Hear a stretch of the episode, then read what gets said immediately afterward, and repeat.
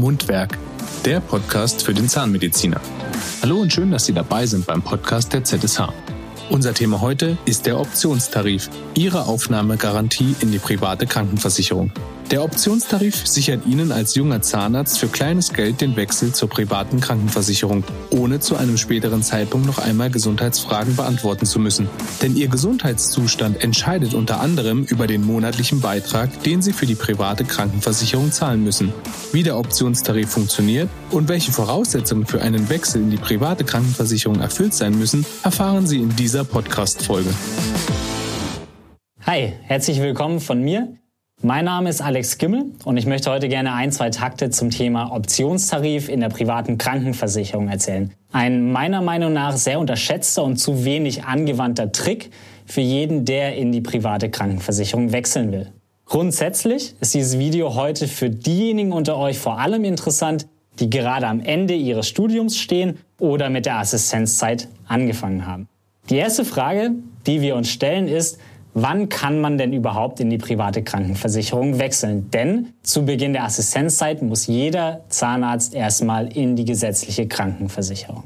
Gesetzlich gibt es zwei Kriterien und eins von den beiden muss erfüllt sein, damit man wechseln darf. Kriterium Nummer eins ist eine Änderung von Angestelltsein in die Selbstständigkeit. Das heißt zum Beispiel, wenn ihr euch als Zahnarzt niederlasst. Kriterium Nummer zwei ist eine Einkommensgrenze. Diese Grenze liegt momentan 2020 bei 62.550 Euro. Sobald, wie gesagt, eines dieser beiden Kriterien erfüllt ist, seid ihr grundsätzlich rechtlich dazu befähigt, von der gesetzlichen in die private Krankenversicherung zu wechseln. Wir haben in Deutschland das System, dass jeder ausnahmslos in der gesetzlichen Krankenversicherung angenommen werden muss.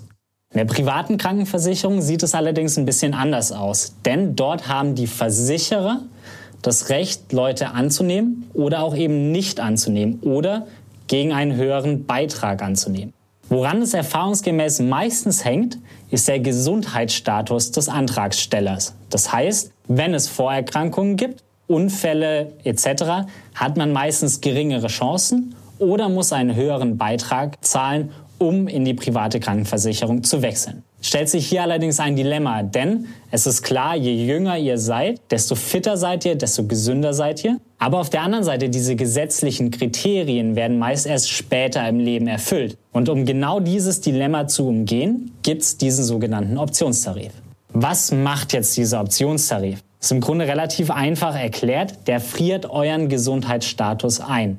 Beispielsweise, ihr seid jung, gesund, im Studium, schließt einen Optionstarif ab, dann habt ihr diese gesunden Gesundheitsstatus eingefroren und könnt darauf zurückgreifen, wenn ihr fünf Jahre später beispielsweise in die private Krankenversicherung wechseln wollt. Das heißt, was in diesen fünf Jahren passiert, ob euch ein Auto anfährt, ob eine chronische Erkrankung zutage tritt, ob ein Bänderriss beim Sport, egal was passiert, spielt keine Rolle mehr, denn euer Gesundheitsstatus wurde vorher eingefroren. Das heißt für euch beim Wechsel weniger Probleme bzw. keine Probleme bei der Annahme und die Beiträge schnellen nicht in die Höhe. Jetzt gibt es allerdings noch ein, zwei Dinge, die ihr beachten sollt, falls ihr euch dazu entscheidet, so einen Optionstarif zu machen. Zunächst möchte ich gerne erstmal sagen, dass es, auch wenn ihr einen Optionstarif habt, seid ihr nicht in der Pflicht, später in die private Krankenversicherung zu wechseln. Das heißt, da besteht kein Zwang. Mit Optionstarif habt ihr die Möglichkeit, haltet euch diese Tür offen. Ihr könnt aber auch beispielsweise das dazu nutzen, eure gesetzliche Vorsorge aufzubessern durch Zusatzversicherung oder einfach das komplett auslaufen zu lassen. Wie der Name schon sagt, Optionstarif, es ist eine Option, eine Möglichkeit, kein Muss. Dann gilt es zu beachten, dass ihr nur bei dem Versicherer, bei dem ihr auch die Option habt, später in die private Krankenversicherung gehen könnt. Zu vergleichen beispielsweise, wenn ihr Sitze reserviert im Kino, dann zählen diese nur für den einen Film, nur für diesen einen Saal in diesem Kino, nicht für alle Filme, die gleichzeitig laufen und für alle Säle und ihr sucht euch dann aus, wo ihr am Ende hin wollt. Das heißt, wenn ihr euch mit dem Thema befasst, ist es wichtig und sinnvoll, dass ihr schon vorher guckt, okay, welcher Versicherer passt zu mir, zu meiner Berufsgruppe. Vielleicht gibt es ja auch Versicherer, die sich auf Zahnmediziner spezialisiert haben.